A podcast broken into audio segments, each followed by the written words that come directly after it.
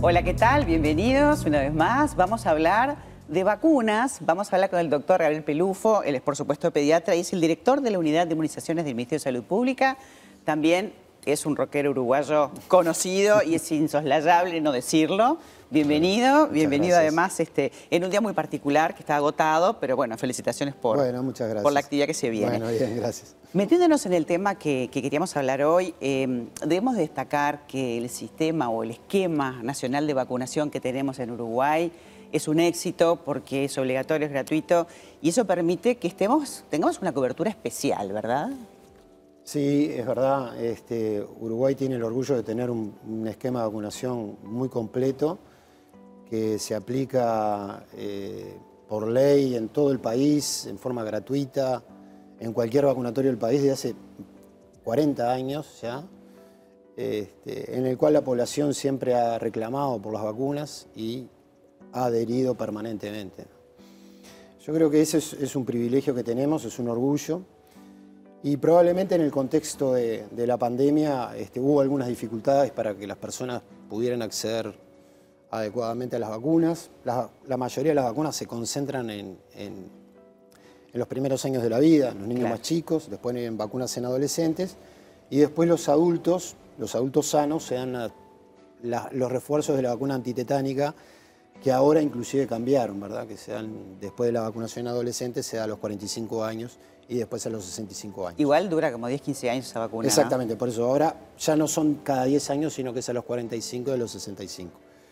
Pero igual también hay este, en el programa ampliado de inmunizaciones otras vacunas que protegen a, a personas que tienen problemas de, de- de inmunidad, que en general son dosis adicionales de las vacunas que conocemos.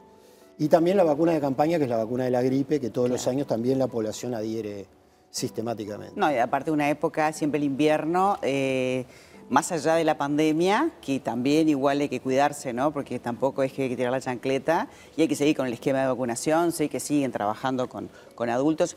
Y los niños, quiero aprovechar a preguntarte, este, mm, los que tienen ya dos dosis, mayores de 12 años, ¿se está pensando en recibir una dosis más?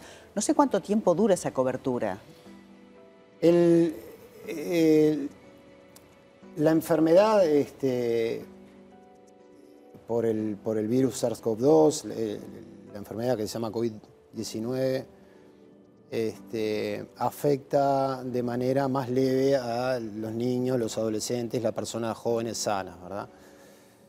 Igual hay algunas características de la enfermedad que, que son un poco ex- extrañas, que son esa tendencia a, a manifestarse en un porcentaje de casos como una enfermedad inflamatoria de largo tiempo, como si fuera una enfermedad de base inmunológica, parecida a las enfermedades autoinmunes.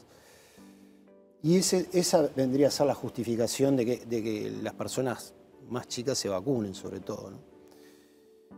Eh, en cuanto a la cantidad de dosis, por el momento son dosis que se consideran suficientes. Bien. O sea, son dos dosis eh, con una tercera dosis recomendada para aquellos adolescentes que tienen comorbilidades. Perfecto. Pero por esa, ahora esa aclaración viene es- porque, claro, con lo mismo va a pasar con los niños después que tengan dos dosis y pasen seis meses y no van a- se- la gente se va a preguntar, pero bueno, Claro. ya pasaron seis meses, Claro. a los adultos nos siguen diciendo de vacunarnos qué va a pasar con los niños. Lo más probable es que ocurra lo mismo, que esas dos dosis sean suficientes. Por ahí va la pregunta, doctor, porque en realidad, claro, uno calcula el tiempo y dice, bueno, si funciona a cierto tiempo, perfecto. Hablemos también del HPV, que a veces la gente desconoce y se piensa en que es un preventivo para las chicas, pero también para los varones. ¿Cuándo hay que vacunar a los niños para, para prevenir de este, el virus de papiloma humano?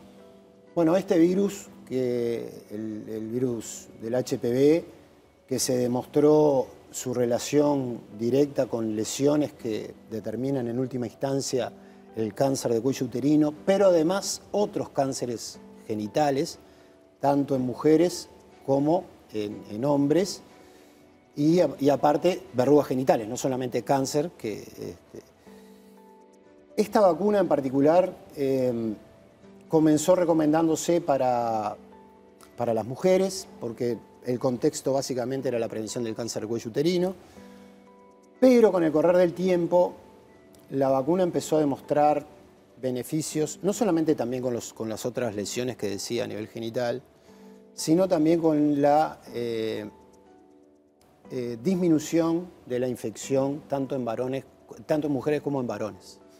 Entonces, se diseñó, digamos, lo, lo que se pensaba en un momento, la vacunación este, universal en etapas tempranas de la vida, eh, con el objetivo de lograr, sí, una inmunidad, digamos, de rebaño que disminuya la circulación de este virus. Y además en el caso del hombre de repente no tiene ese impacto, porque obviamente ese tipo de cáncer que mencionamos no le va a pasar, aunque pueden también tener otro tipo tipo de, de- otro tipo de lesiones y de cánceres. Pero Sí. funciona más como un portador, o sea que está dentro del esquema ahora y ojalá esto llegue también a las escuelas. Un placer, muchísimas gracias por habernos acompañado, que sea un éxito entonces ese toque y Bueno, todos los que, los que vendrán. Muchas gracias. Gracias.